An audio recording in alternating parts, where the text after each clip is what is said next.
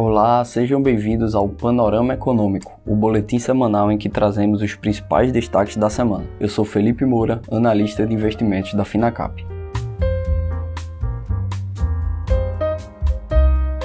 O Ibovespa fechou a semana na maior alta desde março, renovando máximas históricas e negociando no patamar dos 130 mil pontos. O forte desempenho tem como plano de fundo a retomada na alta dos preços das commodities e a surpresa positiva do PIB para o primeiro trimestre do ano. O catalisador do forte desempenho do mercado brasileiro na semana ficou por conta do resultado do PIB divulgado na terça pelo IBGE. A economia brasileira cresceu no primeiro trimestre 1,2% em relação ao trimestre anterior, superando com folga a estimativa de consenso dos analistas, que era de alta de 0,7%. O bom desempenho nos primeiros três meses do ano, a despeito do impacto da pandemia, levou a uma nova elevação das projeções para expansão do PIB em 2021, com várias instituições prevendo um avanço superior a 5% o Goldman Sachs aumentou a estimativa de 4,6% para 5,5% e o Bank of America de 3,4% para 5,2%. Pelo lado da oferta, o grande destaque foi a agropecuária, com crescimento de 5,7% em relação ao quarto trimestre de 2020. No caso da demanda, o investimento teve o melhor resultado, uma expansão de 4,6%. O ambiente externo favorável e o acúmulo de estoques contribuíram para o bom desempenho no período de janeiro a março. Alguns indicadores do segundo trimestre, como arrecadação, crédito e emprego formal, também mostram bons resultados. O bom resultado da economia brasileira tira peso do risco fiscal no país, o que fez com que os contratos de juros longos caíssem forte na semana, comprimindo um pouco do forte prêmio acumulado nos últimos meses. Paralelamente, o dólar atingiu sua menor cotação desde dezembro de 2020, com a percepção do menor risco país. Na semana, o real foi a moeda com maior apreciação frente ao dólar perante todas as moedas globais, com uma alta de quase 3% frente ao câmbio norte-americano. O real ainda ainda acumula uma depreciação de 17% em relação ao início da pandemia, em janeiro de 2020, enquanto o peso mexicano perde apenas 5,07 na mesma comparação e o rublo russo 8,07. Entre as principais concorrentes, apenas a lira turca tem desempenho claramente abaixo do real, com 30,76% de desvalorização. Na outra ponta, o rand sul-africano já está 8,05% mais forte do que antes da crise da Covid-19. A melhora no cenário já faz com que diversas casas e analistas projetem o dólar abaixo dos R$ reais ainda nos próximos meses.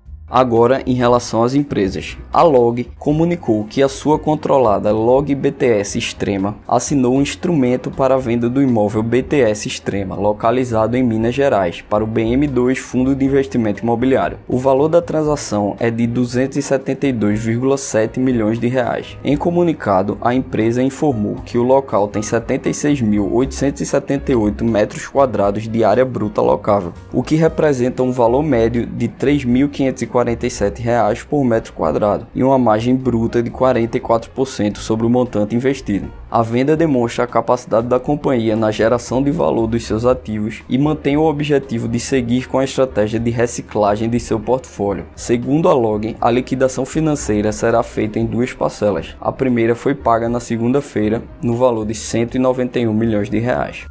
A Aegea terá uma nova capitalização no valor de 3,21 bilhões de reais, informou na semana a companhia de saneamento. Os acionistas Itaúsa, o Fundo Soberano de Singapura e o grupo Equipave vão realizar o aumento de capital por meio da emissão de ações preferenciais de classe D. Os papéis não terão direito a voto e serão conversíveis em ações ordinárias. Do total, 65,12% serão subscritas e integralizadas pelo Fundo Soberano de Singapura, somando 2, 1,09 bilhões de reais, enquanto a Itaúsa terá 34,57% ou 1,1 bilhão de reais. Os outros 0,31% restantes, no valor de 10 milhões de reais, serão integralizados pelo grupo Equipave. Com a conclusão da operação, a participação do grupo Equipave alcançará 52,61%, seguidos pelos 34,44% do Fundo Soberano de Singapura e os outros 12,95% da Itaúsa. Os recursos serão destinados para os aportes necessários nos blocos 1 e 4 da Companhia Estadual de Águas e Esgotos do Rio de Janeiro, conquistados em leilão no fim de abril.